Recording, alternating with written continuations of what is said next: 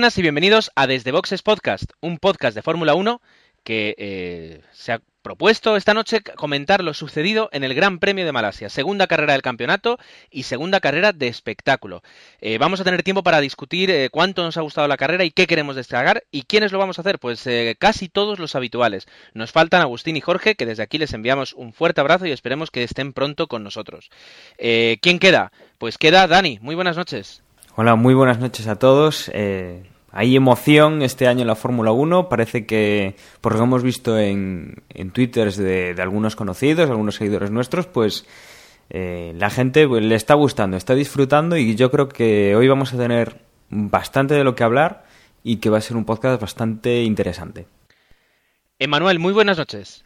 Hola, buenas a todos. Osvaldo, muy buenas. Hola, ¿qué tal? ¿Cómo están?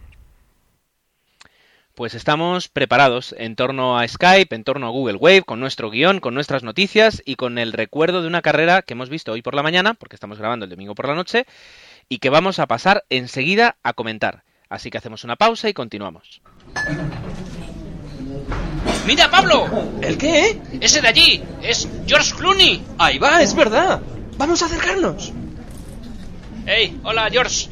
¿Qué tal, Clooney? ¿El qué? Ah, hola chicos, perdonad, es que me habéis pillado escuchando Pod Cinema. Eh, ¿Pod qué? Pod Cinema, en podcinema.es. Es un podcast de cine. Bueno, es buenísimo. Pod Cinema, ¿eh? Pues qué bien. Vale, muchachos. Bueno, me imagino que lo que queréis es un autógrafo mío, ¿no? Déjate de autógrafos, George. Y ponme un café con leche. Ah, y yo un capuchino, Clooney. Eso, eso, eso, que sean dos capuchinos. Esto, chicos, que eso de café es solo un anuncio, que yo no tengo ni idea de eso. ¡Hala, qué tacaño! Así que no hay café, ¿eh, Clooney? Pues aquí te quedas con tu podólogo ese.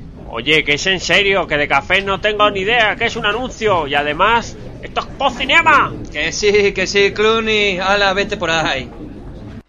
Y aunque tenemos muchas ganas de hablar de la carrera, creo que es necesario antes ponernos un poquito en situación y hablar tanto de los entrenamientos del viernes como de la calificación del sábado. Y para eso, Emanuel nos hace el resumen perfecto. Emanuel, cuéntanos, ¿qué pasó el viernes y el sábado? Pues el viernes, un poco la tónica habitual, eh, los Red Bull ahí arriba, con McLaren también, y llamaba un poco la atención que los Ferrari en todos los libres pues eh, se quedaban como a un segundo largo, un segundo y medio de, de estos que comento, McLaren y Red Bull. Y de los libres destacar nada más que se confirmó eso que los neumáticos se, se degradaban, degradaban mm, bastante de hecho, bueno, no duraban mucho en los libres, se veía perfectamente donde hacían tantas cortas, apenas 10 vueltas o así, y después se confirmó en carrera. Y de los libres destacar pues accidentes de, de los Lotus Renault, tanto de Heifel y Petrov, que parecen una, una partida de piezas defectuosas.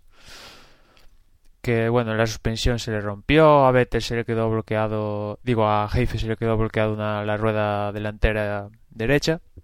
Y de Ambrosio también, que tuvo un problema con su, con su Virgin, que al parecer Virgin creo que a estas alturas no sabe qué, le pasó a, a Ambrosio para que se saliera de pista. llegamos al sábado, como comento, todo parecía indicar que los que iban a estar en la lucha por la pole iban a ser tanto Red Bull como McLaren. Comentar que, que en la Q1 finalmente pasó España, que bueno mm, no quedaron fuera de carrera pero siguen ahí en, el furgón de, cola. Mm, después de el paso a la Q3 quizás llama un poco la atención que se volvió a quedar Schumacher en el último momento Rosberg ahí en última vuelta lo sacó su compañero de equipo los Mercedes pues que no, no, no dan la talla de momento Kobayashi, que pasó, sí que pasó a la Q3 y parece ser que, bueno, Kobayashi ya acumula unas cuantas carreras que siempre suele pasar a la Q3 y el Sauber no es el Sauber del año pasado y, y de momento pues está pudiendo con alguno de los Mercedes. En cuanto a ya finalmente la Q3, pues pasaron los dos Lotus Renault y aquí Heifel no se quedó colgado como en Australia, la verdad es que hizo, bueno, hizo buena clasificación. Y después, en cuanto a los de arriba, hubo cuatro pilotos que estuvieron luchando por la pole pole, que son Vettel, Hamilton, Weber y Baton. Después, lo que son Alonso, Heifel, Massa, Petrov, Rosberg y Kobayashi ya fueron un poco a repartirse las migajas, por así decirlo. Porque el ritmo era claramente superior de McLaren y Renault en clasificación. Finalmente se llevó la pole bastante ajustada a Vettel, segundo quedó Hamilton, tercero Weber, cuarto Baton, quinto Fernando Alonso, eh, sexto Heifel, séptimo Massa, octavo Petrov, noveno Rosberg. Y décimo Kobayashi, ahí los diez primeros. Comentar que finalmente Red Bull sí que puso el KERS, que bueno, Mm, es quizás el punto más negro que tiene Red Bull ahora mismo es el es que si igual tienen problemas, igual no lo ponen y están ahí indecisos. Y McLaren que les aprieta mucho y les ha cogido en clasificación, ahí los tiene. Y Ferrari que tiene que mejorar indudablemente.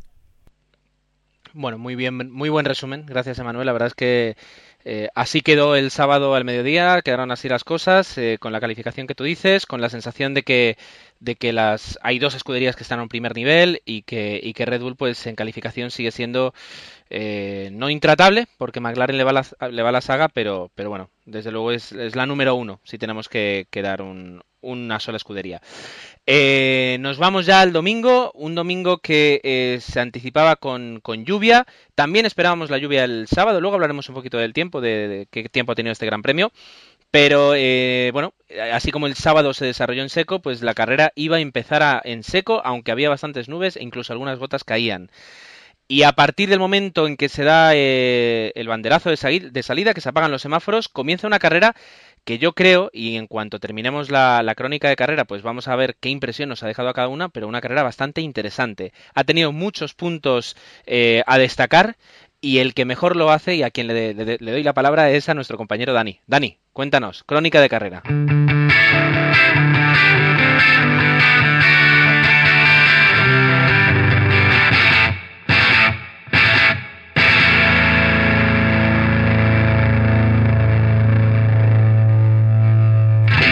Pues como bien comentabas, eh, nada más eh, ponernos ya para ver la televisión, para ver esa, esa salida ya veíamos que había algunos comentarios y, se veía alguna parte del circuito en la cual pues la gente ya empezaba a, refugiarse un poco de esas cuatro gotas que empezaban a caer.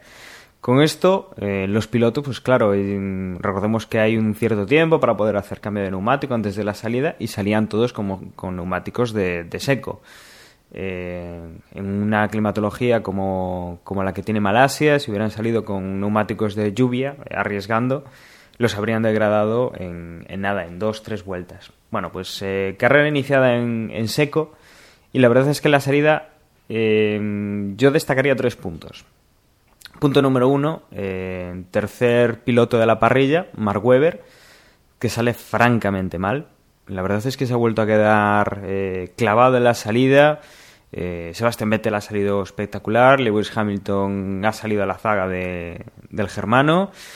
El, el McLaren de Jenson Button pues también los ha seguido y bueno, es un poco un poco frustrante, ¿no? El, el cómo Weber no es capaz de, yo creo que nada en, una salida y se ha ido... Sabemos, Mark Weber tuvo un problema con el KERS y más que se quedara clavado es que los otros sí que sí que tenían KERS y él no lo pudo utilizar. Puede ser, puede ser, pero bueno, entonces podemos hablar de que el KERS es eh, fundamental y, es impresionante lo que consigue una salida. Yo lo veo así un poco, eh, si, si realmente es eso que dices tú del KERS, pues la verdad es que es un, avance con muchísima importancia y se está demostrando. Em, un poco, para mí, eh, impresión personal, se habla también de la salida mala de Fernando Alonso, que es el coche que viene justo detrás de, de Mark Webber, que bueno, consigue esquivarlo, pero quizá descentra un poco el hecho de que el coche que tienes delante y al cual te lanzas para adelantar, pues no vaya tan rápido. Y bueno, eh, yo creo que Alonso eligió el lado malo, se metió por el medio eh, en vez de meterse por el, por el lado derecho. Y bueno, también hizo una salida cuestionable. Y luego destacar los dos Renault que han salido francamente bien, que se han puesto en casi casi en cabeza. Eh, no han conseguido llegar al, al Red Bull de, Vettel, pero se han metido ahí en, las primeras posiciones y, y, han comenzado una carrera bastante, bastante interesante.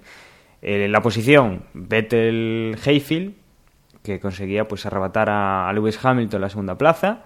Lewis Hamilton pierde esa posición, quedando tercero. Baton se mantiene cuarto. Petrov eh, gana la posición de Fernando Alonso. Massa le arrebata otra posición a Fernando Alonso, que queda como, como séptimo en la, en la salida. La verdad es que, bueno, una salida relativamente limpia. Bueno, el primer incidente lo vemos con Barrichello, que tiene un pequeño reventón, bueno, un pequeño reventón, un reventón en la rueda, pero no, no se ha visto que haya ningún tipo de problemas ni de montonera en la salida.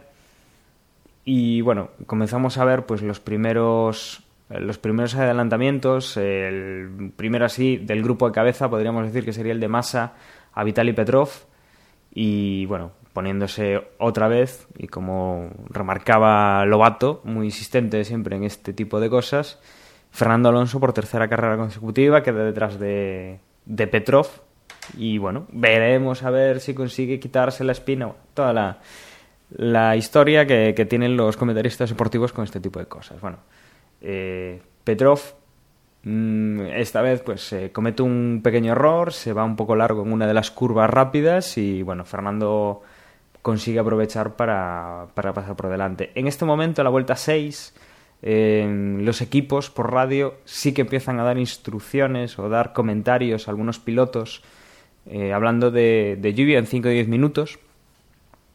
Cosa que, bueno, por, por, lo que comentábamos de cómo estaba el, el, tiempo de nuboso, bueno, pues era algo eh, que se, se esperaba. En la vuelta 11, Weber es el primero de los del grupo de cabeza que entra, que entra a cambiar las, las ruedas. Y bueno, ya tenemos ahí eh, tanto Pedro de la Rosa como Margené, que son gente muy experimentada en este tipo de cosas, pues ya empiezan a lucubrar si irán a tres cambios, cuatro cambios de, de neumáticos y bueno, hablan de que posiblemente todos los equipos punteros arriesguen con tres cambios, que, pero que Weber, bueno, entrando tan pronto, posiblemente iría a cuatro, a cuatro cambios. Luego se ha visto que es que, tenían bastante razón en, en, lo que comentaban. En la vuelta 12 sí que han caído cuatro gotas, algo un poquito más eh, visible que lo que podía estar cayendo al principio, pero no, no ha llegado a, mojar la pista. La verdad es que es toda la lluvia que hemos llegado a tener en toda la carrera y, aquí ha terminado pues el tema meteorológico y el, y el problema pues de, del tema del, del agua.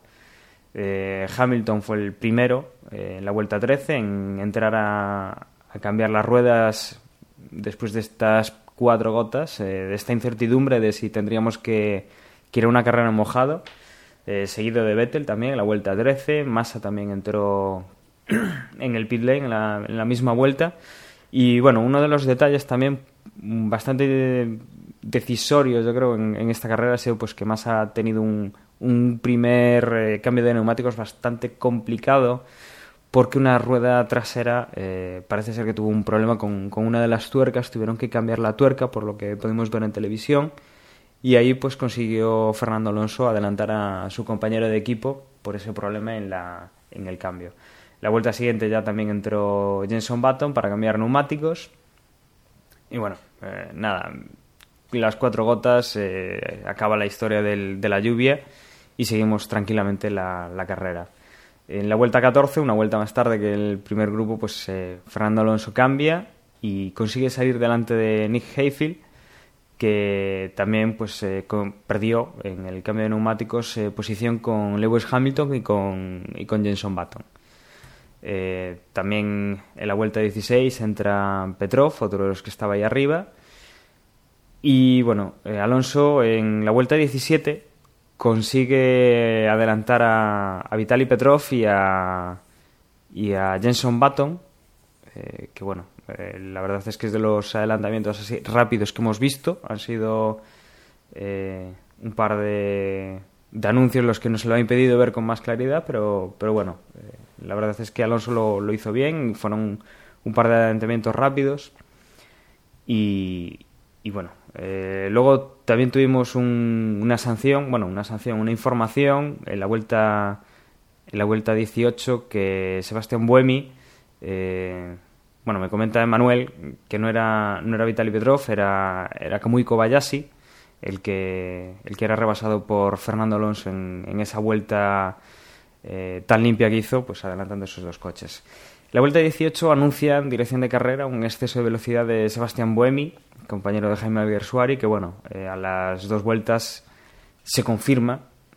Es un poco esto que hablamos siempre, ¿no? De primero anuncian que van a investigar un exceso de velocidad y dos vueltas después pues dicen que tiene que hacer un, drive-thru que bueno, bien podrían haberlo aplicado la, la vuelta 18, que era cuando más o menos le tocaba.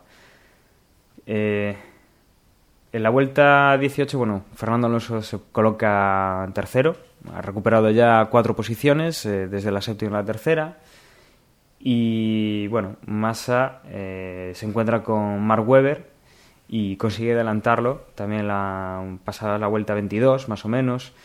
Eh, en la vuelta 22 podemos ver que el ritmo de, de los Red Bull mm, ya no es tan competitivo, o tan competitivo no, sino tan superior como, como había sido la clasificación y que bueno pues eh, tanto los McLaren como, como el Ferrari de, de Fernando Alonso pues van a un ritmo bastante cercano si no superior eh, cosa que, le ha dado bastante emoción a la, carrera vuelta 23 Mark Webber confirma un poco esas cuatro paradas porque vuelve a ser el primero en entrar rápidamente también seguido por Jenson Button y bueno, en la vuelta 25, eh, Lewis Hamilton, también una de las cosas eh, que habría que tener en cuenta, entra para cambiar neumáticos y pone neumáticos duros. Hubo aquí un momento en el cual pues Pedro de la Rosa comentó que iba a poner duros, eh, lo que pasa es que no decía el por qué. Un pequeño comentario en, de Margené un poco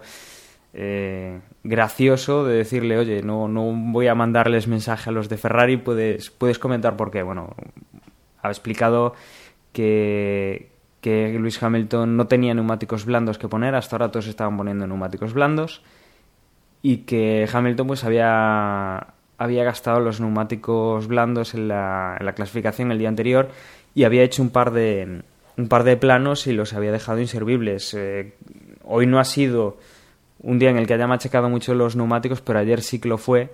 Y yo creo que ya lo hemos comentado más de una vez en el podcast que Hamilton pues lo tenemos como un asesino de neumáticos que va a tener problema con, con estas cosas y bueno, hoy pues eh, ha tenido que hacer dos pit stop, los dos últimos pit stop con neumáticos duros porque no tenía, no tenía para poner.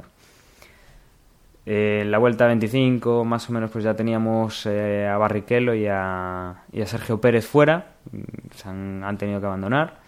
Hasta la vuelta 26 ha conseguido eh, aguantar Sebastián Vettel, que bueno ha cambiado neumáticos, se ha salido justo por detrás de, de Massa, un momento en el que, si no recuerdo mal, Alonso iba en primera posición, eh, su compañero de equipo Massa pues podía frenar un poco a, a Vettel pero bueno, Alonso ha tenido que entrar en, a la vuelta siguiente y, y, también ha tenido un pequeño, no tanto, no tan grave como el problema que tuvo Massa, pero sí tuvo un pequeño problema, un segundo que ha perdido ahí con una rueda trasera también. Y bueno, la verdad es que Massa tampoco ha conseguido aguantar mucho a Vettel porque, porque tenía ruedas nuevas y Massa aún eh, tuvo que, que cambiar ruedas en la siguiente vuelta. Entonces, bueno, volvemos más o menos a las posiciones normales. Eh, la Vuelta 28 yo creo que tuvimos una de las luchas más interesantes que hemos podido ver en la carrera, porque ha, sido dos rivales que han ido de tú a tú, y ha sido Michael Schumacher y Kamui Kobayashi que se han, pues, eh, se ha puesto a la par y hemos visto un par de pasadas eh, consecutivas, ya que, bueno, no es como el caso, por ejemplo, de, de Vettel a Massa, que Vettel ha, pasa, ha conseguido pasar a Massa y se ha desprendido de él, sino que en el caso de Michael y de Kamui pues se han quedado el uno enganchado al otro y, hemos tenido ahí yo creo uno de los puntos interesantes y, y emocionantes de la carrera. Una cosa que, que comentábamos y, y, que bueno que habrá que analizar es que la vuelta 31 a Vettel le dicen por la radio que no puede utilizar más el KERS, no le dan más indicaciones, obviamente, pero, pero a partir de esa vuelta, supuestamente, eh, Sebastián Vettel, y por lo poco que hemos podido ver en las imágenes, no, ya no ha podido utilizar el KERS en, en lo que ha quedado de carrera. Vuelta 33, eh, Sebastián, o Sebastián no, eh, Mark Webber volvió a entrar a, boxes otra vez, eh, tercera entrada que hacía el, el australiano. Y en la vuelta 38, pues Hamilton de nuevo eh, entra a cambiar neumáticos y consigue salir por delante de, de Mark Webber. Button también sale para, para cambiar los neumáticos y, y vuelve delante de, de su compañero de equipo, de Lewis Hamilton, que bueno, eh, es una posición que ha perdido y sobre todo lo, lo que más puede haber molestado al, al británico es el haberlo perdido a manos de su compañero de equipo. La vuelta 41, pues también Fernando Alonso ha tenido que, cambiar neumáticos y saliendo detrás de, Vettel, que en ese momento iba primero, de los dos McLaren y del, del Red Bull de Mark Webber. En la vuelta 41, Vettel pues hace un cambio de neumáticos, sigue primero, no, no, ya no tiene muchos problemas. En esos momentos, pues eh, la posición que más o menos empezaba a ser un poco incógnita podía ser la segunda, porque la primera estaba bastante decidida. Hemos visto un Vettel que no ha cometido ningún error hasta ese momento y que bueno se estaba llevando la carrera sin, sin ningún problema. Eh, Weber entra en, en el pit otra vez en la vuelta 44 para cambiar los neumáticos y cede pues esa posición a Fernando Alonso y bueno sale justo detrás de- del compañero de equipo de, Fernan- de, de Fernando que es, eh, que es Massa comienza una batalla a partir de la vuelta 45 en la cual pues Alonso eh, sin Weber de por medio empieza a intentar dar caza a Lewis Hamilton que bueno lleva las ruedas un poquito más eh, tocadas que el asturiano. Y bueno aquí vemos el problema que tiene Fernando Alonso cuando intenta adelantar pues parece ser que el, que el alerón móvil se le ha quedado bloqueado comentaba eh, Margené que bueno se le ha quedado bloqueado pero no se ha quedado ni, ni entreabierto ni abierto se ha quedado bien porque tienen un mecanismo que cuando falla el mecanismo normal del, del alerón pues se lo, lo deja cerrado. Es, es algo que, que bueno si, si vemos el accidente que tuvo eh, uno de los Force India en, en el primer Gran Premio de la temporada vimos que por llevar el alerón medio abierto antes de tiempo pues tuvo un- una salida de pista bueno pues eh, Fernando Alonso no tiene problemas para, para controlar el coche pero sí tiene problemas en, en la activación del sistema y bueno eso condiciona un poco el, el adelantamiento a Lewis Hamilton en la vuelta 45 se produce otro de los eh, puntos calientes de la carrera y es cuando Alonso intenta adelantar a Lewis Hamilton. Obviamente, sin poder utilizar el alerón, tiene que buscar una zona distinta.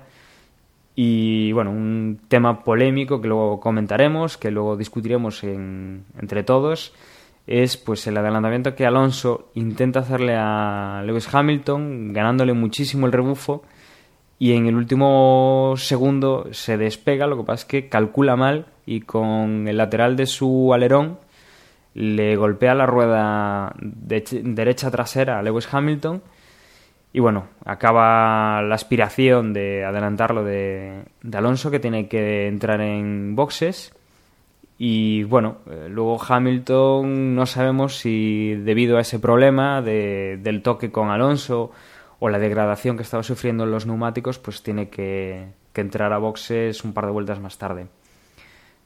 Con la entrada de Alonso en pit sale detrás de Mark Webber, eh, con una lucha que tiene también Mark Webber con, con Massa, hacen ese sándwich al, Red Bull.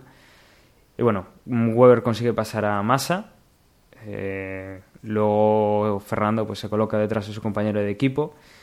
Y yo creo que podemos ya tener un, ahí un, un tema también de, de pilotos destacados para hoy con, con la actuación de Hayfield, que si bien en las primeras vueltas tuvo una, una gran actuación, eh, luego pues se ha quedado un poco diluido, pero la constancia ha hecho pues que la vuelta 52, a falta de, de tres para el final, consiguiera alcanzar a, Hamilton y con la regularidad pues eh, consigue, consigue adelantarlo. Eh, Mark Webber pasa a Hamilton también un par de vueltas más tarde. Se confirma bueno, ese problema con los neumáticos, bien por el tema con Alonso, bien por, por degradación de los neumáticos duros. Y en la vuelta siguiente, la vuelta 53, Hamilton pues eh, está obligado a entrar en boxes ya que no, no tiene ningún grip y no, no, tiene, no tiene cómo continuar la carrera, saliendo detrás de Vitaly Petrov.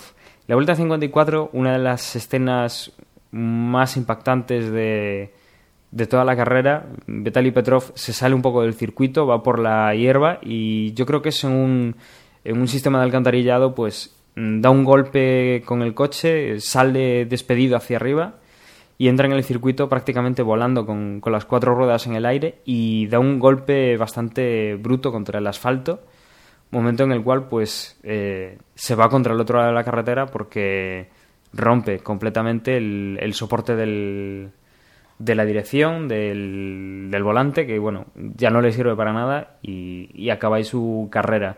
Es una pena porque bueno, los, los Renault estaban haciendo un, una buena carrera a lo visto de, de lo que hizo finalmente su, su, compañero de equipo. Y bueno, a partir de ahí la carrera, pues en la última vuelta ya no, no ha sufrido ningún eh, detalle que podamos alientar más. Eh, fantástica descripción, desde luego, wow, eh, no creo que te hayas dejado ningún giro, ningún hecho relevante sin comentar, Dani. Eh, fantástico. Bueno, pues esto es lo que nos ha dado la carrera, objetivamente, lo que ha sido eh, la crónica de carrera, lo que hemos podido ver esta mañana. Y ahora me gustaría eh, pediros a cada uno que, que, que, que, comentemos y que digamos, yo también, eh, cuál es la impresión eh, que, hemos, que hemos tenido, es decir, cuál es la impresión que hemos tenido de, de la carrera que hemos visto hoy. Eh, vamos a dejarle a, a, Dani que respire, que, que tome un poquito de agua, que, que recupere la saliva y, y tal vez eh, Osvaldo, Emanuel, ¿quién quiere empezar?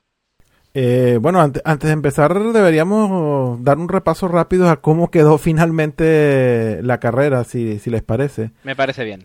Pues, pues sí, la carrera pues ha, ha concluido con, con Sebastián Vettel pues, pues ganando su segundo gran premio de, de forma consecutiva, eh, seguido por Jenson Button y en el tercer puesto pues vemos Renault, ya no ve Petrov sino Hayfield, ya los dos han tenido podio en el tercer lugar. Ya a partir de ahí pues seguidos de Mark Webber, Felipe Massa, Fernando Alonso, que a pesar del, de los 20 segundos de penalti que le han puesto luego de finalizar la carrera, pues ha mantenido su puesto, el sexto. En séptimo tenemos a Kobayashi, que había quedado originalmente de octavo, pero con la penalización de Alonso y Hamilton de 20 segundos, pues ha subido, como, como dije, al séptimo. Hamilton ha bajado al octavo. Y luego tenemos a Michael Schumacher de noveno. Y Paul Di Resta en su segundo décimo puesto consecutivo también, pues obtiene ese último puntito. A partir de ahí, pues Sutil, Rosberg, Buemi, Alguersuari, Kovalainen, Glock y Petrov. Y retirados, pues Luigi, D'Ambrosio, Trulli, Pérez, Barrichello, Kartikeyan y Maldonado. La vuelta rápida, pues la ha hecho Weber en la vuelta 46 con un minuto 40.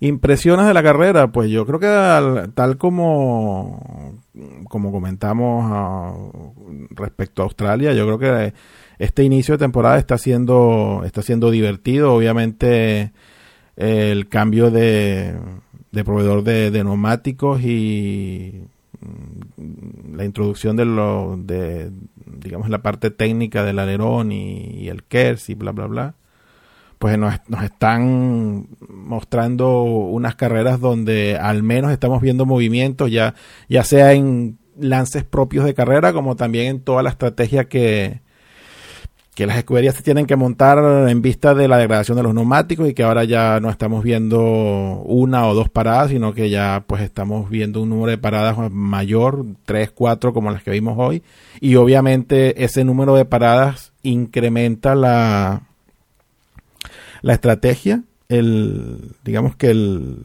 el cerebro que le tienen que meter en, en, las oficinas antes de cada carrera, cómo tienen que plantearla y, y obviamente eso se está viendo también un, poco reflejado en pista y, y sí, estamos viendo unas carreras entretenidas y contando con que lo de, lo de los neumáticos, la, la, la degradación, tampoco es que hemos llegado al pináculo porque el, el, tiempo y la no nos, no nos está haciendo ver realmente o los, los neumáticos no, no, se, no los hemos visto comportarse en realmente un clima cálido porque a pesar del calor que hizo el sábado en la clasificación y, y que hoy tampoco es que haya hecho frío y a pesar de que no llovió, estuvo muy nublado y la pista no estuvo tan caliente como se esperaba.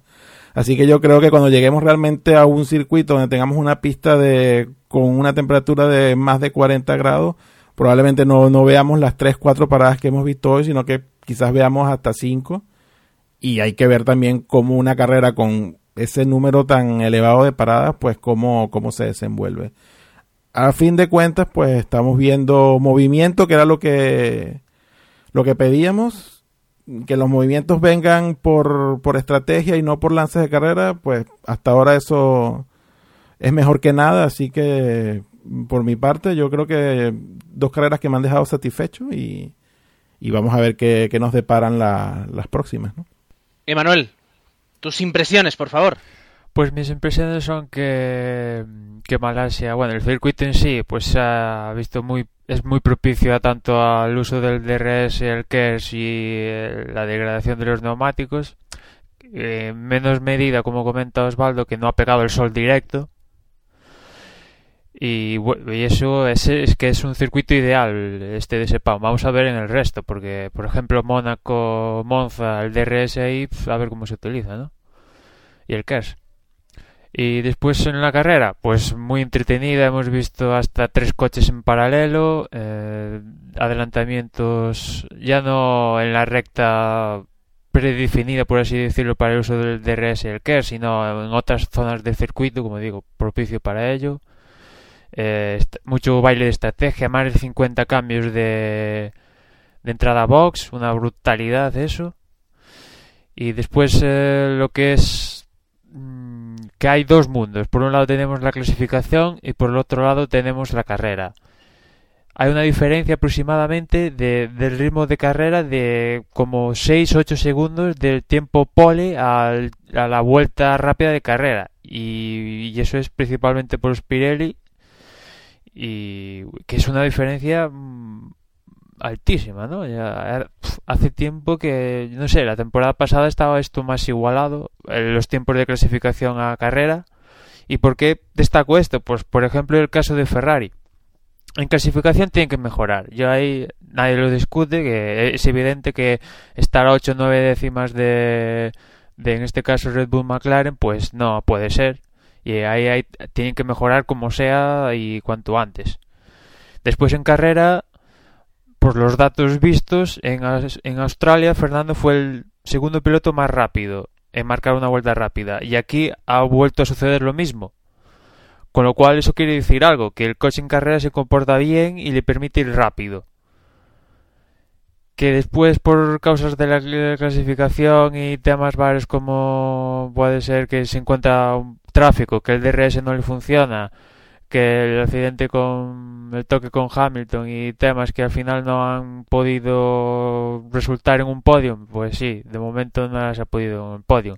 Pero tampoco es un desastre absoluto como lo han querido pintar algunos diciendo que casi Ferrari ya que se dedica a la próxima temporada, que Ferrari va a ser una comparsa eh, esta temporada, cosas que he, hoy he leído comentarios que que comentarios ya de verdad que ya mm, no sé que, que, que ve la gente para decir cosas como que Ferrari va a ser una comparsa esta temporada. Que lo digas de, de España, pues vale, es que ya de partida, pero que lo digas, te diría de Red Bull, McLaren, Renault, Williams, tal. Pero de Ferrari que digas que va a ser una comparsa, ya me parece que no has visto Fórmula 1 en tu vida salvo esta carrera. Para que digas cosas como esa. Y después, pues Vettel, que la verdad no, no, ha tenido dos carreras muy placenteras, nadie le ha metido ahí ninguna complicación. Y el Red Bull parece bastante fiable. Baton, que bueno, en esta ocasión ha estado más atinado que Hamilton. La estrategia también ha sido mucho mejor que la estrategia de, de Hamilton. Heifel, que en el pasado Gran Premio entre que en la clasificación un piloto le chafó la vuelta rápida en la Q1 y después el toque en carrera y tal, le salió una carrera mala, pero aquí en, en Sepang ha demostrado lo buen piloto y, y, fiable que es, y lo rocoso y regular que es y ha conseguido un podium, pues fantástico. Weber, pues tiene que mejorar un poco pues, el tema de las salidas y un poco que ya se está viendo claramente. Si el año pasado era Vettel, Weber, ahí quien era el primer piloto, tal, está claro que de momento Vettel primer piloto clarísimamente y las pocas dudas que pudiera haber yo creo que se están despegando eh, se han despegado ya. O sea Weber mm, no es, ya no sé qué, pasa pero que a él no le han montado el es en esta carrera él ha fallado. El chasis se lo cambiaron para esta carrera porque decían que el de el Austral estaba defectuoso. Al final, pues entre unas cosas y otras, no, no acaba de tener ni la vuelta rápida puntera que tiene Vettel, ni el ritmo que tiene Vettel en carrera. Massa, parece que mm, han dado un pasito adelante y le sientan mejor los Pirelli que los Bridgestone, y al menos está ahí en, en camino. No, no, no va tan mal como el año pasado Kobayashi, que coge puntos, casi siempre coge puntos. Hace, comentaba Dani antes con Schumacher, duelos. También lo ha tenido repasando con, y repasando con Weber. Este Kobayashi está destinado a pelearse con todos y al final siempre acaba ganando algo para casa.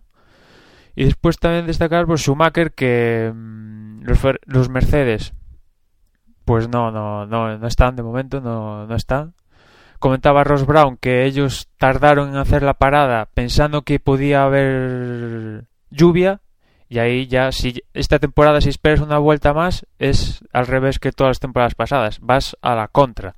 Hay que entrar antes que el resto. Y aquí Mercedes ha esperado ha esperado y se la bueno pues le ha pasado el arroz. Schumacher ha conseguido un noveno que bueno que es dos puntitos para Mercedes de dos grandes premios que bueno es nada eso eh, para una escudería y Schumacher que querían luchar por el título a principio de temporada. Rosberg, pues de momento nada. Y mm, comentar también a Suari que al parecer se ha visto después que él se quejaba tras la carrera que algo tenía que pasar al coche porque era imposible que el coche fuera tan mal y al parecer se ha descubierto después que han tenido que el alerón delantero ha tenido eh, estaba defectuoso y, no, el, el, tren delantero pues evidentemente no le permitía girar en el coche. Y también comentar como anécdota que el Pupas, si el año pasado el Pupas de la inicio de temporada fue Sauber, yo creo que el Pupas de esta temporada es Williams. Eh, salvo España, son los coches que menos vueltas han dado. Uy, es que vienen unos aires malos del otro lado del Atlántico, creo yo. Al pobre Williams. Eh, bueno, desde luego dos, llevamos dos impresiones de carrera bastantes. Ahora me lo habéis puesto difícil, porque la verdad es que yo tengo muy poquito que decir. Yo lo que voy a decir, voy a empezar diciendo que me ha gustado mucho la carrera, que la he disfrutado, eh, que se junta además con la carrera de Australia, que también la disfruté, por eso estoy contento, porque parece que, que tenemos ingredientes para tener carreras más entretenidas y más, y más divertidas y más, más emocionantes. Eh, voy a decir que, me ha gustado mucho. Bueno, Vettel está haciendo una, está demostrando una madurez que, va ganando carrera a carrera. Eh, Weber tiene muchísimo que demostrar. Eh, si no es el KERS, como tú decías, Emanuel, es, es el, chasis. nos gustaría saber si Weber está compitiendo con las mismas condiciones que su compañero de equipo para saber si este año va a demostrar el nivel de los últimos dos años o no. No lo sabemos, esperamos que sí. Eh, el pasa lo mismo un poquito con Ferrari. Massa hoy estaba haciendo una carrera muy buena. Eh, la primera, el primer reposaje que ha hecho le ha dejado sin, eh, sin opciones prácticamente de, este, seguir peleando por el, por el podio. Y luego, entre en, las segundas posiciones, en el segundo, en el segundo nivel de, posiciones, sexto, séptimo, pues se valora menos la carrera que se ha hecho. Pero yo creo que ha hecho también una, una gran carrera. Eh, Fernando está demostrando uh, algo bueno y algo malo. El algo bueno es que tiene mucho nervio, tiene muchas ganas de, este año ser muy agresivo. Eh, lo malo es que esa agresividad también le conllevan errores. Eh, las salidas que ha hecho tanto en Australia como aquí pues no son las mejores y luego las maniobras pues hemos visto hoy pues un error en, un, en una maniobra de adelantamiento con Hamilton que a la vez nos ha dejado yo creo que los momentos más bonitos de la carrera y, que se demuestra que, son dos grandes pilotos. Luego hablaremos incluso de la sanción que se les ha dado y si es justa o no. Pero bueno, eh, la carrera me ha dejado la impresión de que, vamos a ver muchos duelos, de que el hecho que por primera vez, o al menos en muchos años que yo recuerde en la Fórmula 1, eh, se le da la posibilidad a un piloto de tener una ventaja que el que el piloto a quien debe adelantar no tiene, y estoy hablando del DRS, pues eh, nos va a dejar oportunidades de ver adelantamientos y que incluso los pilotos, no, no es que, no, no quiero decir que se dejen adelantar, pero eh, mm, a veces prefieren no arriesgar tanto, dejar que les pase el coche porque saben que la ventaja que ha tenido el coche que les adelanta la van a tener ellos en la siguiente vuelta. Entonces, eh, sería interesante, y nosotros no lo haremos, pero alguien lo hará, saber cuántos adelantamientos estamos viendo por carrera y, medirlo con respecto a los dos o tres últimos años. Así que eh, me ha gustado, me ha gustado McLaren. McLaren está haciendo eh, le está dando, está consiguiendo que Red Bull no se vaya. Red Bull está demostrando pues una superioridad técnica, eh, sobre todo en calificación, impresionante. Habrá que ver hasta qué punto es legal o no, porque siempre hay dudas, siempre hay sospechas. Ferrari tiene mucho que demostrar y mucho que mejorar también. Y luego pues tenemos todo un crisol de, escuderías como son, eh, se me ocurren Sauber, eh, Toro Rosso, eh, Mercedes, Renault. Renault yo creo que ahora mismo es quien nos está sorprendiendo mal, más y, mejor y, Petrov de repente está dando un salto hacia adelante. Hayfield está teniendo por fin un coche ganador que, que, llegó a tener con BMW pero que no llegó a aprovechar y tal vez este año ojalá nos sorprenda con, con alguna victoria. Y no lo sé, me ha dejado muy buena impresión esta carrera. Vamos a ver qué es lo que ocurre en el Gran Premio de China, del que adelantaremos horarios y, predicciones eh, en breve. Pero bueno, vamos, vamos paso por paso. Dicho esto, comentada nuestra, nuestra crónica de carrera, eh, perdón, nuestra impresión general, vamos a hablar de algunos puntos. Y para esos puntos, llevamos 40 minutos, pues nos vamos a dedicar 10, 15 minutos como mucho, porque si no, no nos va a dar tiempo. Eh, hablábamos de las sanciones antes eh, que se les han dado eh, tanto a Lewis Hamilton como a Fernando Alonso por, por el forcejeo que han tenido, por el, emparejamiento que han tenido durante las vueltas pues 43-45. Ah, Emanuel, tú tienes el papel de la FIA que explica por qué se sanciona a cada uno de esos pilotos. ¿Por qué se les sanciona? Pues vamos por partes. Eh, a Fernando Alonso se le sanciona por, bueno, se le sanciona con un drive-thru, pero como ya acabó la carrera se le pone en 20 segundos. Y la y el porqué es porque causa una colisión con el coche número 3 que es el de Hamilton. Esa es la razón, por causar una colisión. Ya hemos visto casos y casos de, de este tipo de sanción de por causar una colisión. Otra cosa es que fuera tan colisión como esta, pero bueno, del mismo tipo me refiero. Después no, bueno, eh, eh, Emanuel, te, te, interrumpo solo un segundito para puntualizar que es por, por, por una colisión que evitable, es realmente lo que dice la FIA, que es una colisión que pudo ser evitable y por eso lo sanciona. Ah. No, o sea, no, no, es realmente por una colisión per se, sino por una, una, una, colisión que la FIA eh, pues dice que es una colisión que era perfectamente evitable. Mm. Vale, pues continuamos para Bingo y una vez ya Emanuel haya dado todos los datos, y, entramos un poquito en el debate. Y a Hamilton por, creo que, bueno, en la reta de meta, pues por lo que mucho critican de él, que por hacer más de un cambio de dirección defendiendo una posición. Ya recordáis, mismamente, el mismo Gran Premio de Malasia del año pasado con Petrov, que, bueno, como recordaréis, los comisarios le dieron un toque como que a la próxima ibas a dar sancionado. Pues lo han sancionado con un drive-thru que como acabó la carrera, pues 20 segundos. Yo creo que mm, que realmente la sanción, no sé, las dos de 20 segundos, pues tampoco, si no se las ponían, tampoco pasaba nada yo lo opino, pero tampoco me ha parecido como para sancionar. O sea, toques por adelantamientos, hemos visto a todos los pilotos siempre en la historia que por un adelantamiento siempre ha habido toques. Y no sé, ha sido un error, sí, ha sido un error de Fernando que no ha sabido medir, pero bueno. Uh, Weber el año pasado también en Valencia se pasó ahí con Kovalainen y no le pusieron después un drive-thru ni nada. Yo comparto un poco la opinión que tiene Manuel, que es eh, eh, si se lo ponen bien, si, si lo dejan sin sancionar, tampoco es algo que nos haya llamado tanto la atención.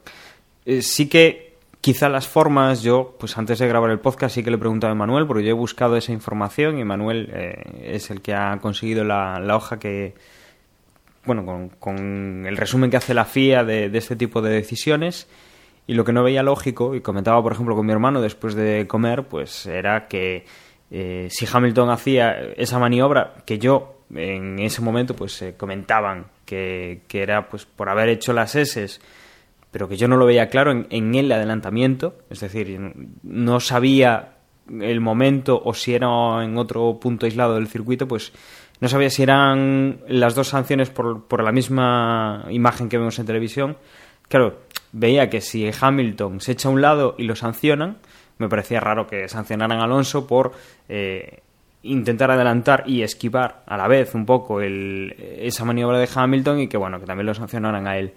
¿Los han sancionado? Bueno, pues eh, como dice Manuel, podían haberlo hecho, podían no haberlo hecho, pero también hay que saber un poco cuando pasan estas cosas, eh, saber un poco por qué es. Mm, saber qué ha sido, pues porque Hamilton ha ido por en una zona del circuito, ha hecho esas S y después Alonso pues ha hecho esta maniobra que quizá podría haberla hecho un poquito menos agresiva, buscando un poco menos el rebufo, pero bueno, eh, no, no, tengo mucho que reprochar hoy a, esta, esta decisión. Yo, yo por mi parte, yo, a ver, yo creo que nosotros, y creo que aquí hemos sido muy críticos de la FIA y, y yo creo que es momento donde hoy, digamos que las sanciones hasta cierto punto han sido claras, que que afectaran o no luego el, el cómo se cómo terminó la carrera, pues cierto, pero bueno.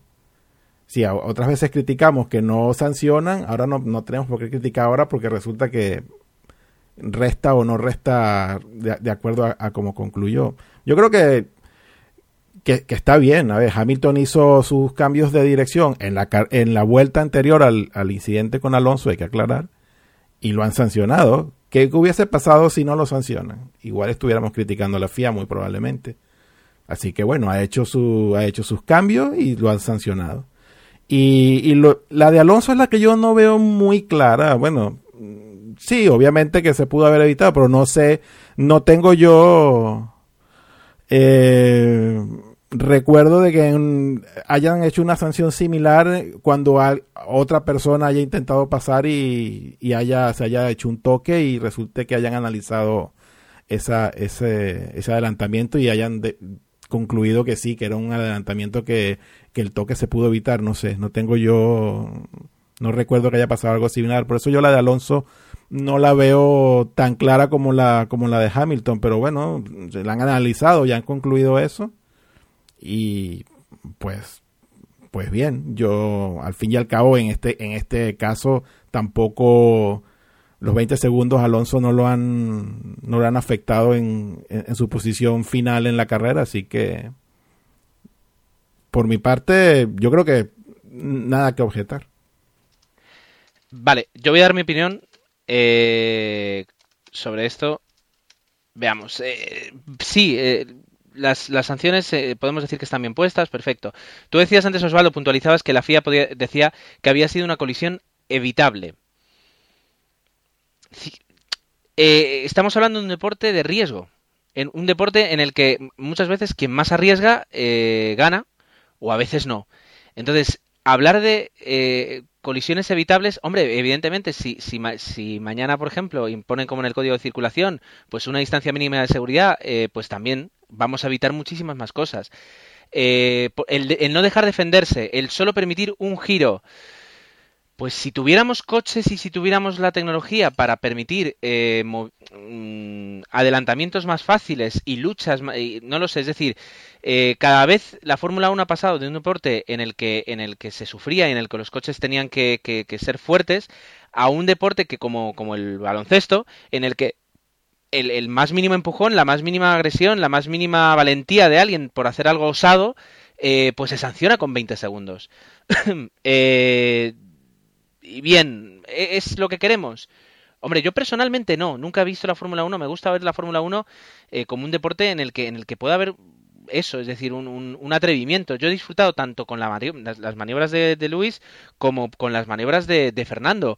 Eh, y yo creo que podíamos haber tenido un espectáculo si, si, si eso continuaba dos vueltas más. Eh, pero han sido sancionados. Entonces, ¿qué, les, qué, qué lección tienen los, pilotos de esto? Que la próxima vez no tienen que atreverse, no tienen que osarse a hacer esas maniobras, a hacer esos adelantamientos. Es verdad que eh, la defensa que hace Hamilton por, por, eh, por reglamento está prohibida. eh, y también es verdad que sí, que Fernando podía haber no sido tan agresivo y no haberlo adelant eh, o sea, y no haber tenido ese toque. Pero, pero entendemos que no puede haber adelantamientos no agresivos, que tiene que haber un punto de agresividad. Eh, ¿Cuánto se le deja? ¿Cuánto no? No lo sé. Incluso Fernando, que, que, que ha sufrido, digamos, la maniobra que por reglamento es ilegal de Lewis Hamilton, no ha llegado a decir eso no se puede hacer, es ilegal. Ha dicho que, que había visto maniobras agresivas, eh, pero no, no, dándole un toque negativo, sino un toque más descriptivo a lo que ha ocurrido. También ha dicho que, su, que había sido, bueno, que al final se había tocado, que esas cosas a veces pasan en la Fórmula 1 y que pues hoy le había, había tenido la desgracia de tocarle a él. No sé, no sé, no sé. O sea, yo me posiciono en contra, eh, pero entiendo que los reglamentos están escritos y que dicen lo contrario. La pregunta es si eso es lo que queremos eh, que sea la Fórmula 1. Osvaldo, ¿i- ¿ibas a decir algo más, Osvaldo?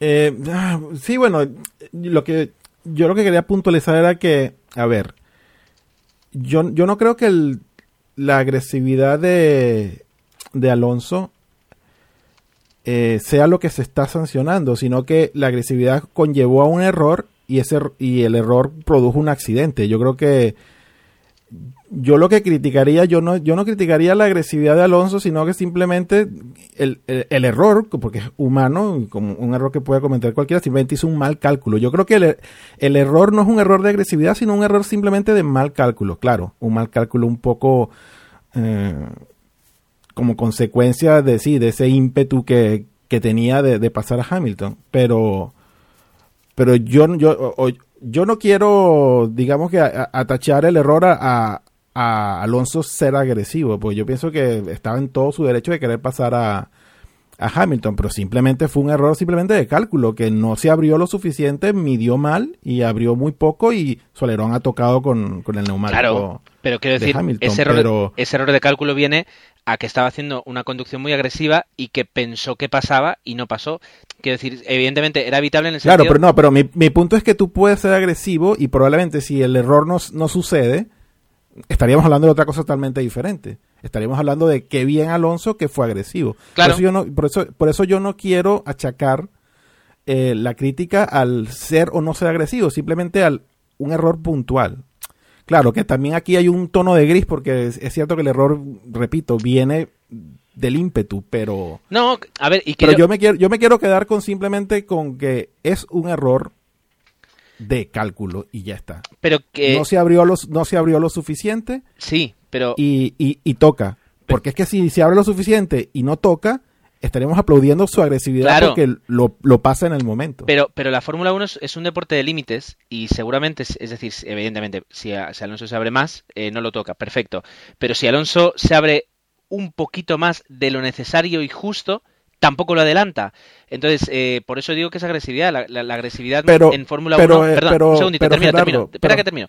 La agresividad en Fórmula 1 eh, conlleva riesgo y se toman riesgos eh, de cálculo, intentando apurar, apurar, apurar y aquí se ha pasado, evidentemente es un fallo, por supuesto, pero que, que, eh, sancionar eso, sancionar el, buscar el límite y sancionar el, el que no ha habido en- yo no he visto, es decir, una, una mala intención, ni un, ni un fallo de cálculo, como tú dices, desproporcionado, como a veces hemos visto en algunos adelantamientos que dices, pero si hasta yo veo que ahí no pasa, ha sido para mí lo que sería en fútbol un lance de partido, una carga legal, eh, como diríamos en fútbol. Sancionarlo a mí no me parece bien, pero entiendo que están, está en los, en los reglamentos y que por tanto pues se tiene que actuar así. Pero y continuamos que hay una cosa que esto de la colisión sucede en la vuelta 45 el gran premio acaba en el 56 y tenemos constancia de esto 10 minutos después de, de haber acabado la carrera y la decisión de sancionarlos se toma después de haber hablado con los dos pilotos. Mm, no sé ahí pasa algo no o sea 10 vueltas esperaron eh, no sé, me, recuerdo por ejemplo Sí. lo que pasó en Hungría con Barrichello y Schumacher, que le pusieron un drive-thru a Schumacher y a las vueltas, como creo que sería, no sé, igual fueron 10 vueltas a lo que tardaron a ponerlo a Schumacher. Pero no sé, o sea, tardaron 10 vueltas aquí y después. em, a- aparte, no fue porque reclamaran ni Fernando ni Hamilton, fueron de oficio ellos. y tomaron declaración y, o sea, si no toman declaración ni nada, no sé, es extraño. Yo no sé si extraño, pero desde luego inapropiado. Es decir, eh, que la Fórmula 1 siempre termine eh, horas después con cambios en la calificación, yo creo que, que, que, tiene que ser inmediato. No digo inmediato, pero bueno, una vuelta, dos vueltas. Hay que, hay que juzgar. Escuchar a los pilotos está bien, pero que, que en este caso me gustaría saber, los pilotos llegan, cuentan lo que hicieron y, ya está. Es decir, en este caso es poco descriptivo. Hamilton puede, puede decir misa, pero, pero eh, movió el coche más de la cuenta. Fernando podrá decir misa, pero es que le embistió. Eh, quiero decir, eh, ¿qué más? O sea, blanco y en botella, no lo sé. entiendo, entiendo, entiendo las dos posiciones. ¿Queréis decir algo más? Pasamos adelante. Proseguimos, proseguimos hacia, bueno, el tema, el tema de muy curioso y además yo lo quería sacar en, el, anterior, eh, en el anterior programa. La superioridad de Red Bull en, en, calificación. Estamos viendo que, tanto McLaren, Ferrari como Red Bull están ahora mismo muy a la par en ritmo de carrera. Eh, bueno, digamos que Red Bull y McLaren están prácticamente a la par. Eh, Ferrari está un pelín detrás, pero lo podíamos meter en ese grupo. Y podíamos también meter, y era otro tema, y ahora yo creo que lo podemos mm, hablar todo, a, a, Renault. Renault está haciendo, perdón, un trabajo excelente, ha hecho un trabajo excelente y se están posicionando como, como la tercera o la cuarta eh, escudería mm, peleando con Ferrari. Eh, digamos que eh, habría un debate abierto y, tendríamos argumentos a favor y en contra. Sin embargo, en la calificación, Red Bull ahora mismo está tomando una delantera que no es, decir, a día de hoy, vamos a ver cómo llegan los, los coches a China y las evoluciones, pero ahora mismo no puede igualar ninguna otra escudería. Eh, el cómo consiguen esa dualidad, ir bien en carrera, porque van en carrera, aunque no vayan espectacularmente bien, van muy bien en carrera, pero ser imbatibles en calificación, eh, digamos que toda la Fórmula 1, o sea, todas las escuderías, el resto de escuderías llevan analizando, escudriñando datos, fotografías, vídeos para saber qué es lo que ocurre.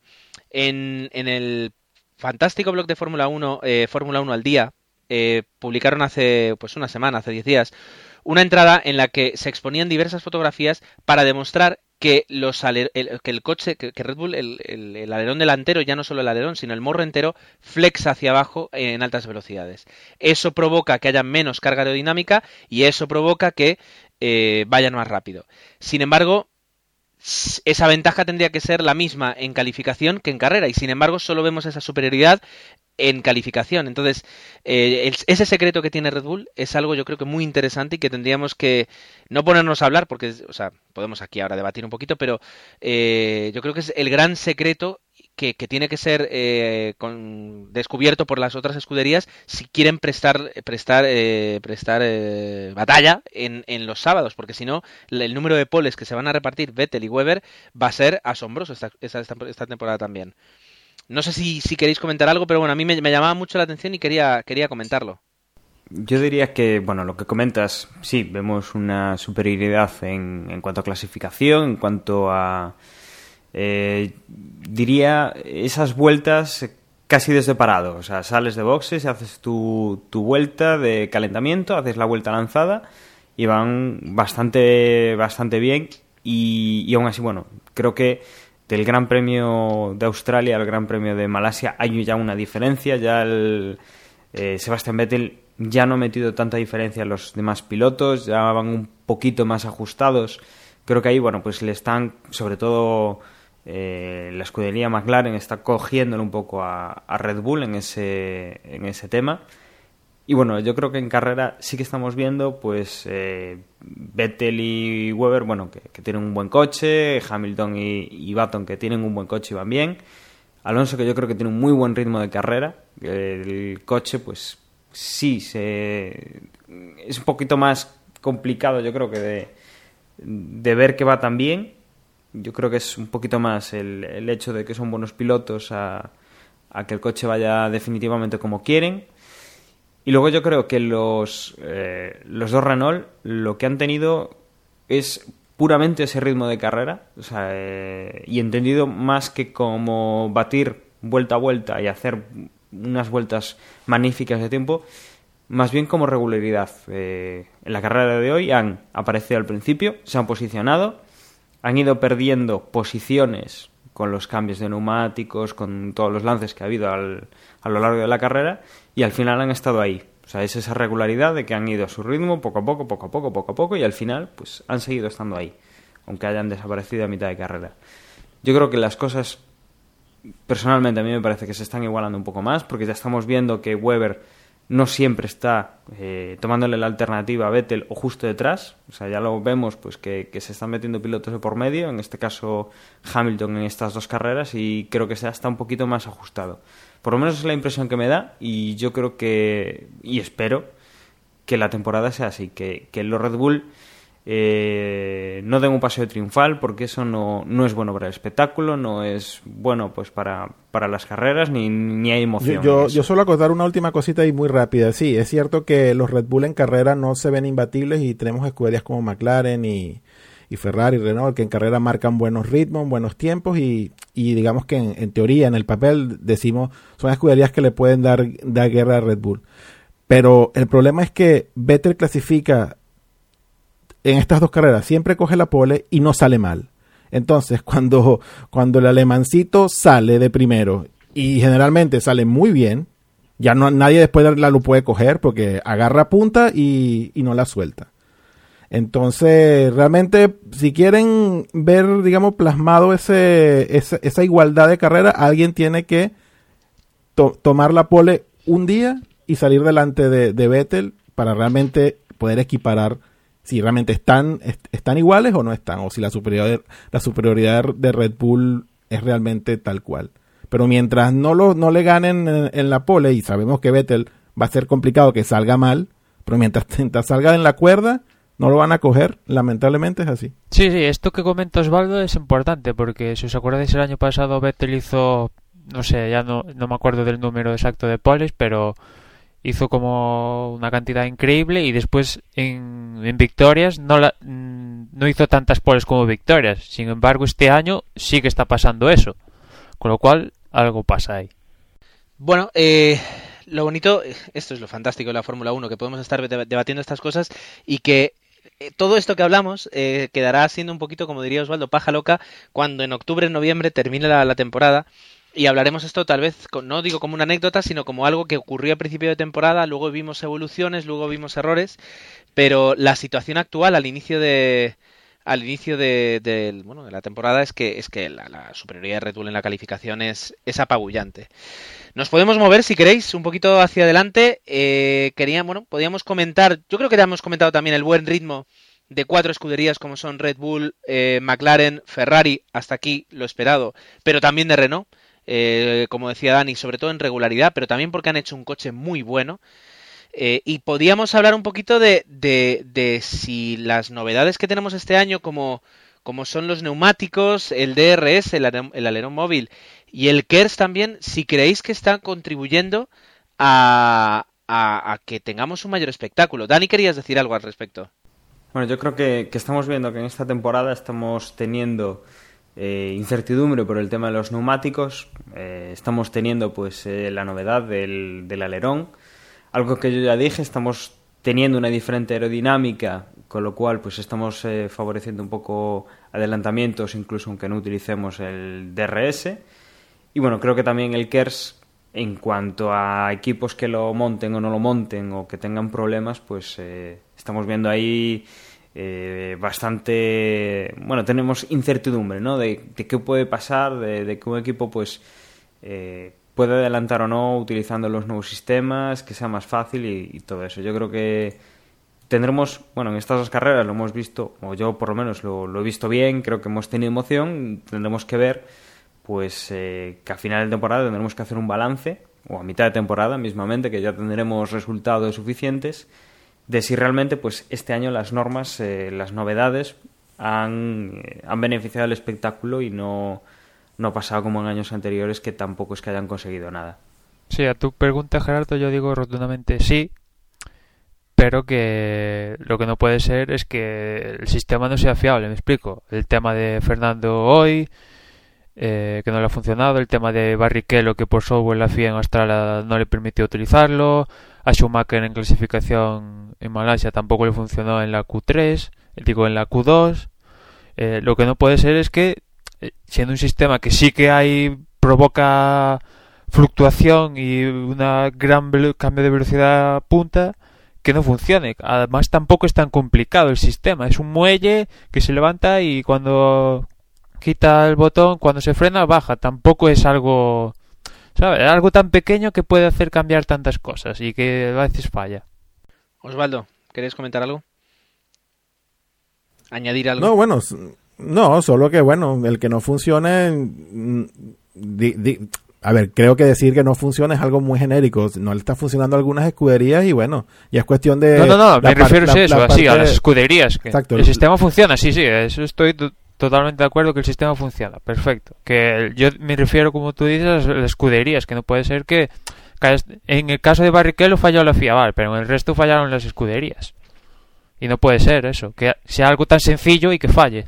Sí, tienen que darse cuenta de que obviamente es algo importante a lo que tienen que prestarle mayúscula atención porque repercute positivamente en que puedan pasar o, no, o, dejar de ser pasados, así que sí, es un, digamos, un red flag que tienen que ahí ponerse en las pilas y, y solventar esos problemas, que obviamente son problemas de ingeniería y, y, mecánica, y pues tienen que ajustar eso y sí, yo creo que eh, no se pueden dar el lujo de que el DRS no, no les funcione eh, en una carrera o que a mitad de carrera deje de funcionar sin duda. Bueno, pues continuamos, continuamos un poquito más eh, y, lo último que podíamos comentar antes de entrar ya en lo que es el Gran Premio de China es qué ha ocurrido con el tiempo, qué ha ocurrido con la lluvia, teníamos que tener un 80% de probabilidad, al final no ha sido nada. Osvaldo, tus, tus dos céntimos, como dirías. Sí, bueno, bueno, sí, eh, lo comenté un poquito creo que al principio en mi impresión general, que sí, segunda carrera en la que se vaticina una climatología que afectará de X o Y manera a los neumáticos, pero que no se da. Y lo que nos queda es lo que lo comenté ya, esperar a realmente una carrera donde se den las circunstancias de altas temperaturas para realmente saber cuánto se o la degradación tope de los neumáticos y sentir y disfrutar una carrera con cinco o seis entradas a, a boxe y, ver las estrategias ahí y, ver hasta cierto punto un poco el desastre que se puede armar, pero en cualquier caso no, no hemos tenido la climatología que se esperaba, pero tampoco hemos tenido malas carreras, así que total ganancia, yo cero quejas. Muy bien, pues eh, vamos a, entrar ya en lo que va a ser el Gran Premio de, China. Eh, hablando un poquito de lo que es el circuito, cómo llegan las escuderías y qué horarios nos vamos a encontrar. Vamos a hacer eh, un pequeño resumen.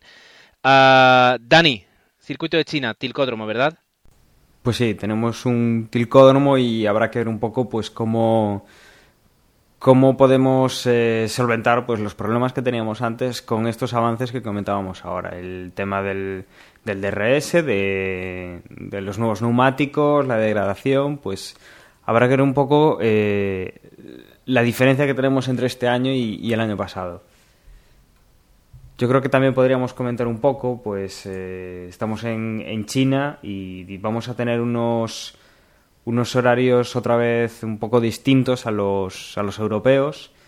Y bueno, empezamos el viernes con los primeros entrenamientos a las 4 de la mañana, eh, los segundos entrenamientos 4 horas después, a las 8 de la mañana, y el sábado pues la tercera tanda de entrenamientos a eso de las 5 de la mañana.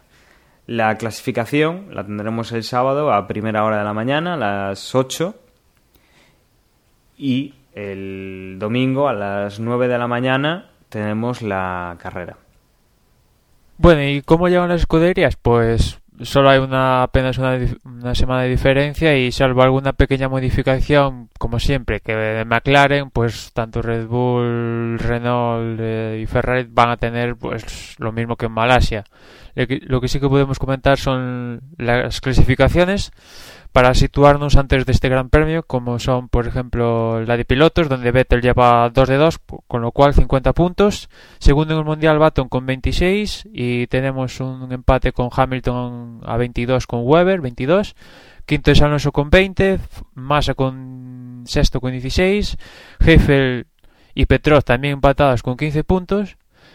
Eh, y Kobayashi noveno con 6 y Buemi con 4 puntitos. Esos son los 10 primeros en cuanto a pilotos. Y en cuanto a escuderías, pues Dominio de Red Bull con 72 puntos, seguido de McLaren con 48, Ferrari tercero con 36 y McLaren cuartos con 30 puntos.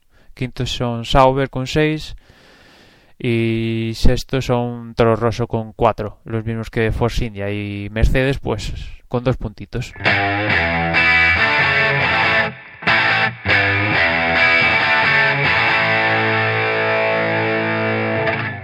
Bueno, y repasando clasificaciones, vamos a, a ver un poco pues eh, nuestro juego en el, en el podcast. Eh, esa porra que hacíamos el, el fin de semana pasado, en la cual pues eh, no hemos tenido no hemos tenido mucha mucho acierto. Osvaldo pues comentaba que Hamilton quedaría primero, Vettel segundo y tercero Alonso. Eh, Manuel pues comentaba que Alonso ganaría la carrera, que Vettel quedaría segundo y que Hamilton quedaría tercero. Gerardo dijo que ganaría Alonso, que Vettel quedaría segundo y Hamilton tercero. Y yo comenté que bueno, que Vettel se llevaría la carrera. Yo creo que es de lo poco que hemos acertado, que Alonso quedaría segundo y que Mark Webber quedaría tercero. Ahí pues no, no, hemos, no nos hemos acercado mucho en la porra de, del post del, del, blog donde podéis participar todos y que, bueno, recordemos que esta semana, si la semana pasada era un récord de participación con 92 participantes, creo que era, pues esta semana hemos conseguido un nuevo récord con 103 participantes. La verdad es que está la cosa muy reñida y bueno, eh, lo primero, pues pedir perdón porque nuevamente ha habido dos clasificaciones debido a, que, bueno, hemos intentado actualizar a primera de la mañana y hemos tenido que actualizar posteriormente, pues cuando la FIA ha, confirmado las sanciones de, de Alonso y de, y de, Hamilton. Podemos comentar que, bueno, Malik eh, por segunda jornada consecutiva ha sido el primero con 153 puntos. Tenemos a Guti con 141 puntos y bueno, a Honey VNG con 137 puntos en tercera posición. Luego, bueno, también está nuestra amiga Ari eh, con 135. Eh, Cacholeras con 134, Osvaldo con 134, el primero de, los del podcast. Y bueno, la verdad es que ha, sido, ha estado bastante apretado porque estamos eh, 103 eh, participantes en poco más de 90 puntos. La clasificación, bueno, pues eh, como ya comentaba, Malik sigue, sigue primero al haber ganado las dos primeras carreras con 307 puntos y ya le está sacando pues al segundo eh, participante una diferencia interesante de 307 puntos a 266 puntos con Frosky y Cacholeras pues está con 261 puntos en tercera posición. Eh, la verdad es que, bueno, parece ser que el sistema pues está dando mayor igualdad y, bueno, seguimos tirando para adelante y, esperamos que sigáis participando con, con, nosotros. Y bueno, dicho esto, pues yo creo que podemos, podemos hacer nuestra porra ya para el Gran Premio de, de China. Eh, Gerardo pues eh, ha tenido que ir, eh, llegaba tarde pues a, a un cuento que tenía y bueno, eh, él nos comentaba que Alonso cree que va a quedar de primero, que Hamilton será el segundo clasificado y que Vettel quedará tercero. Ahora pues podemos pasarle la pelota a Manuel, a ver qué nos, qué nos comenta Manuel. Pues yo está, en esta ocasión voto por Hamilton primero, Vettel segundo y Alonso tercero. ¿Y Osvaldo? Yo le voy a dar mi voto para China a Jenson Button de primero, Vettel segundo y eh, Alonso tercero. Pues yo apuesto también por, por los McLaren que lo están haciendo muy bien y voy a apostar pues por Hamilton primero, Button segundo y voy a decir pues que Vettel queda tercer clasificado en el, en el Gran Premio de China. Y yo creo que con esto pues podemos eh, ir despidiéndonos y bueno, os voy a voy a haceros la palabra para que os despidáis. Pues como siempre, pues encantado de haber estado aquí esta hora y poco compartiendo las impresiones del Gran Premio de Malasia. Recordar que tenemos carrera la próxima semana, así que son solo siete días para que se hagan una idea de qué es lo que quieren poner en la porra y que bueno, agradecerles por, por la participación y que pues instarlos a que sigan participando, que no se olviden que hagan su apuesta esta semana y, bueno, nos vemos. Nos vemos en Facebook, recuerden, facebook.com barra desde boxes. Ahí también se está empezando a generar una, unas discusiones interesantes. también lo, les decimos que se pasen por ahí y dejen sus comentarios. Y bueno, ya para que también en Facebook se, se, se cree ese, esas discusiones interesantes, como digo. Así que por mi parte nada más, que estén bien, un saludo y chao. Bueno, y también mm, estamos en Twitter, podéis ahí seguir todas las reacciones de los pilotos y lo que va pasando mm, siempre y esta semana hay que hay de Lapso hasta China y que es twitter.com barra desde boxes. Y nada, recordaros que podéis también pasaros por la web, ahí podéis hacer comentarios en la entrada de este podcast y lo que queráis. Es desde boxespodcast.com y también mandar lo que queráis a desdeboxespodcast.gmail.com y recordaros, como hace Osvaldo, que no, no perdáis el ritmo y, y, hacer la porra porque esto tiene pinta de la porra este año va a estar muy, muy interesante. Y escuchamos en la próxima carrera. Bueno, y para finalizar, eh, comentaros que, bueno, eh, nos podéis escuchar a través de, la radio en Radio Joven Garachico, la 107.7, todos los viernes eh, después de las carreras o antes de las carreras a las 10 de la noche. Esto es en la zona de Tenerife Norte. Que nuestros compañeros de Andevalo FM pues, eh, han cerrado la emisora durante unos, unas semanas para hacer una reforma. Pero bueno, que tan pronto vuelvan os, os lo comentaremos para, para que estéis al tanto. Y a partir de ahora, pues en Radiohead, eh, que es eh, una radio a través de internet, que la podéis encontrar en Radiohead, eh, escrito ged.es. Eh, lo podréis escuchar pues a las 7, a las 7 no, a las 5 de la tarde cada jueves antes y después de las carreras. Con esto pues también me despido yo. Un saludo a todos y hasta la próxima semana con el, con el Gran Premio de China. Hasta luego.